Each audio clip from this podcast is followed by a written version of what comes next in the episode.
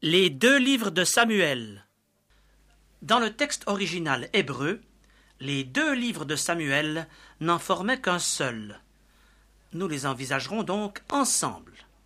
Leur rédaction avait sans doute été entreprise par le prophète Samuel, mais d'autres écrivains l'ont ensuite aidé dans cette tâche. Il faut dire que Samuel était un chef de file, le premier de toute une série de prophètes, et qu'il était lui-même le fondateur d'une école de prophètes mentionnée à diverses reprises dans les livres historiques. Vous avez dit que Samuel fut aidé dans sa tâche de rédacteur. Y a-t-il une raison qui vous permette d'affirmer cela? Oui, et c'est très simple. La mort de Samuel est mentionnée en 1 Samuel 25. Les récits des livres de Samuel débordent donc de beaucoup le temps du prophète. Ces livres couvrent une importante période de l'histoire d'Israël, non seulement à cause des trois vies exceptionnelles dont ils donnent la biographie, Samuel, Saül et David, mais parce que des changements importants intervinrent alors dans la magistrature du peuple de Dieu. Pendant les premiers siècles de l'histoire d'Israël, le souverain sacrificateur occupait les fonctions suprêmes, tant sur le plan civil que religieux, et cela jusqu'au jour où Dieu rejeta la sacrificature. Dieu rejeta la sacrificature? Ne l'avait-il pas instituée lui-même? Oui, mais les sacrificateurs se prouvèrent tellement indignes de leur responsabilité qu'il fallut que Dieu les écarte du pouvoir principal. Nous en avons le récit dans les premiers chapitres du livre de Samuel. L'office de sacrificateur est occupé par Élie et Eli, à ne pas confondre avec le prophète Élie et L-I-E. Cet homme tolère le désordre dans sa maison, ses fils commettent des abominations en plein sanctuaire, Élie en est affligé, mais il ne sévit pas, prouvant ainsi qu'il honore ses fils plus que Dieu. C'est alors que Dieu choisit Samuel, un jeune garçon qui grandit dans la maison de l'Éternel et à qui il révèle ses plans. 1 Samuel chapitre 1 à 3. Samuel ne néglige aucune des paroles de l'Éternel, et il demeure seul témoin établi par Dieu lorsque les Philistins, ennemis d'Israël, capturent l'arche de l'alliance, ce coffret d'or qui symbolisait la présence de l'Éternel, et lorsque les deux fils d'Élie meurent sur le champ de bataille les chapitres 4 à 7 décrivent la situation tragique d'Israël après sa défaite devant les Philistins. Dieu frappe ces derniers de diverses plaies jusqu'à ce qu'il renvoie l'arche en Israël. Mais Israël ne s'en soucie guère et l'arche demeure oubliée pendant vingt ans dans un champ. Et soudain, un mouvement de l'Esprit de Dieu convainc les Israélites de pécher. Ils font appel à Samuel qui prie pour eux. 1 Samuel chapitre 8 puis ils s'approchent du prophète pour demander qu'un roi soit établi à leur tête. Au fait, pourquoi est-ce que les Israélites n'avaient pas eu de roi auparavant? Pendant les premiers siècles de son histoire nationale, Israël considérait l'Éternel comme son roi. Mais il porta ses regards sur les autres nations et il voulut les imiter. C'est toujours dangereux lorsque les croyants envient le sort de ceux qui n'appartiennent pas à Dieu. Et hélas, l'Église de Jésus-Christ n'échappe pas à ce danger aujourd'hui. Samuel fit connaître aux Israélites les droits de la royauté et leur montra qu'en réclamant sur eux un roi, ils rejetaient Dieu lui-même. Les chapitres 9 et 10 de ce premier livre de Samuel sont consacrés à l'intronisation de Saül, et les chapitres 11 et 12 décrivent une succession d'événements heureux qui marquèrent le début de son règne. Puis Saül s'enorgueillit, désobéit, et Dieu annonça sa destitution. Saül s'est donc prouvé indigne du choix de Dieu.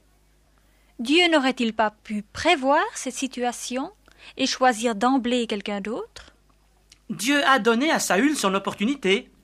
Au début de son règne, Saül était humble et Dieu le bénissait. Mais peu à peu, son cœur s'est rempli d'orgueil. Il s'est impatienté 1 Samuel chapitre 13, puis il a désobéi ouvertement à l'ordre de Dieu transmis par Samuel, 1 Samuel chapitre 15. Dieu se détourna de lui et montra que l'homme selon son cœur, je cite ici 1 Samuel chapitre 13 verset 14, n'était pas celui dont la stature frappait les regards, mais c'était David, le jeune berger que Dieu avait pris dans les pâturages pour en faire le berger d'Israël. 1 Samuel chapitre 16. D'abord, ses talents de musicien furent vantés au roi Saül, qui le fit venir à la cour. Puis, il vainquit le géant Goliath sur le champ de bataille. 1 Samuel chapitre 17. Il se lia d'amitié avec Jonathan, fils de Saül. Enfin, il devint un chef militaire qui conduisait toujours ses soldats à la victoire. 1 Samuel 18 à 20. C'est alors que Saül chercha à frapper David. Frapper David Et pourquoi l'aurait-il frappé? David s'était pourtant dévoué pour lui sur le champ de bataille. S'il l'a frappé, c'était uniquement par jalousie. Les femmes d'Israël s'étaient mises à chanter Saül a frappé ses mille hommes et David ses dix mille. C'en était trop pour l'esprit ambitieux de Saül, qui, à diverses reprises, chercha à mettre David à mort. David dut donc fuir.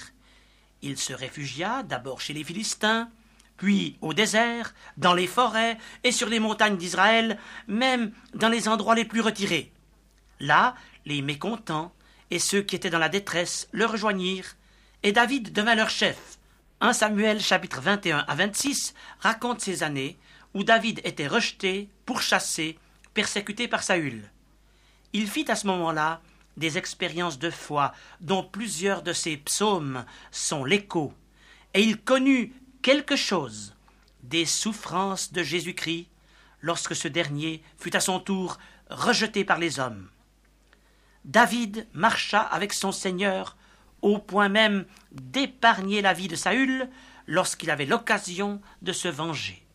Mais si David s'était vengé lui-même, il serait devenu roi d'Israël tout de suite, sans attendre. Rien ne le prouve. Et de toute façon, l'attitude de David est un exemple pour nous. Il savait attendre l'heure de Dieu et remettre sa cause entre les mains de l'Éternel. Ne cherchons donc pas à nous justifier ou à nous venger nous-mêmes, mais croyons à notre tour que Dieu prendra soin de nous et qu'il saura, à son heure, intervenir en notre faveur. Enfin, après diverses expériences négatives, chapitres 27 et 29, et positives, chapitre 30, l'Éternel agit en faveur de David. Le roi Saül commit un grave péché en consultant une femme qui évoque les morts, 1 Samuel chapitre 28, aussi Dieu le punit-il en permettant que ses ennemis le frappent sur le champ de bataille. 1 Samuel chapitre 31. Il y mourut, ainsi que ses trois fils.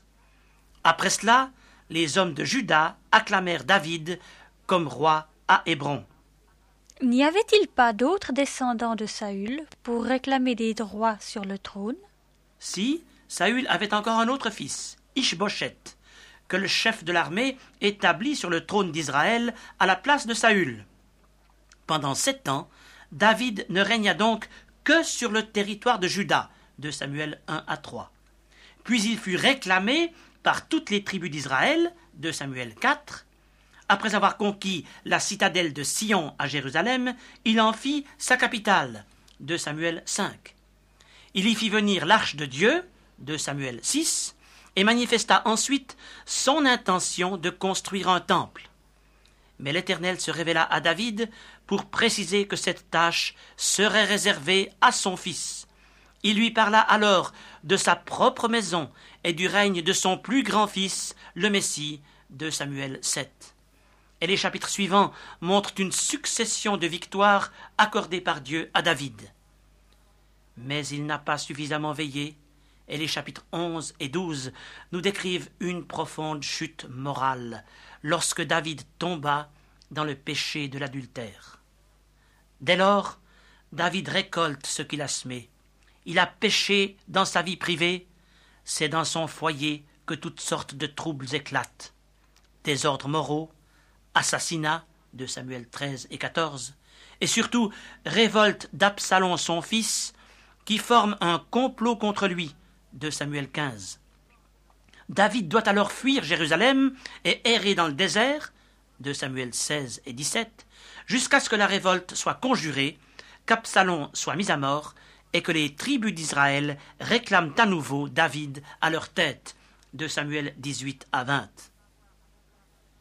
Il serait difficile de ne pas avoir une relation entre ces chapitres où David est trahi, où il monte le mont des Oliviers en pleurant, et ce qui arriva à Jésus-Christ, son plus grand fils, lorsqu'il fut rejeté et crucifié par les siens. Mais David fut réintégré dans son pouvoir, comme un jour Christ sera acclamé de tous, même de ceux qui l'ont percé. La fin du deuxième livre de Samuel évoque du reste ce triomphe et cette gloire. De Samuel 22 est un cantique de louange. De Samuel 23 établit le palmarès des vaillants hommes de David. Et de Samuel 24 montre la réponse que Dieu accorda à la prière de David en faisant descendre le feu du ciel sur un sacrifice qu'il présentait. David est tout près de son Dieu, qui couronne sa carrière de bénédictions évidentes et se révèle personnellement à son serviteur. Après ce rapide survol des deux livres de Samuel, je voudrais vous inviter à lire une phrase dans 2 Samuel chapitre 9 verset 1. David dit Reste-t-il encore quelqu'un de la maison de Saül pour que je lui fasse du bien? Saül avait été son ennemi. Dieu l'avait frappé, et David avait occupé le trône à sa place. Il chercha alors à faire du bien aux descendants de son ancien ennemi se souvenant aussi de son ami Jonathan, fils de Saül, pour qui il avait éprouvé une très grande affection. C'est ainsi qu'il proposa ses bontés à Méphibosheth, fils de Jonathan, un infirme qui menait une misérable existence. Il lui promit de lui rendre les terres qui avaient appartenu à son père et s'engagea à le nourrir tous les jours à sa table. Quelle image merveilleuse de l'œuvre du fils de David, qui, aujourd'hui, s'adresse à chacun de vous pour s'exprimer de la même manière. Reste-t-il parmi vous quelqu'un à qui je puisse faire du bien? Par nature, nous sommes ennemis de Dieu, spirituellement infirmes, parce que notre vie a été handicapée par le péché. Mais par grâce, Jésus-Christ, le Fils de David, nous offre son amour sa réconciliation, ses bontés. Il s'engage à nous intégrer dans un héritage merveilleux. Il nous propose une nourriture substantielle que nous pourrons toujours manger à sa table. Non pas la nourriture du corps, mais les aliments spirituels pour notre âme, c'est-à-dire la parole de Dieu. Puissiez-vous tous en faire l'expérience, et que Jésus-Christ, le Fils de David, vous bénisse et vous fasse du bien.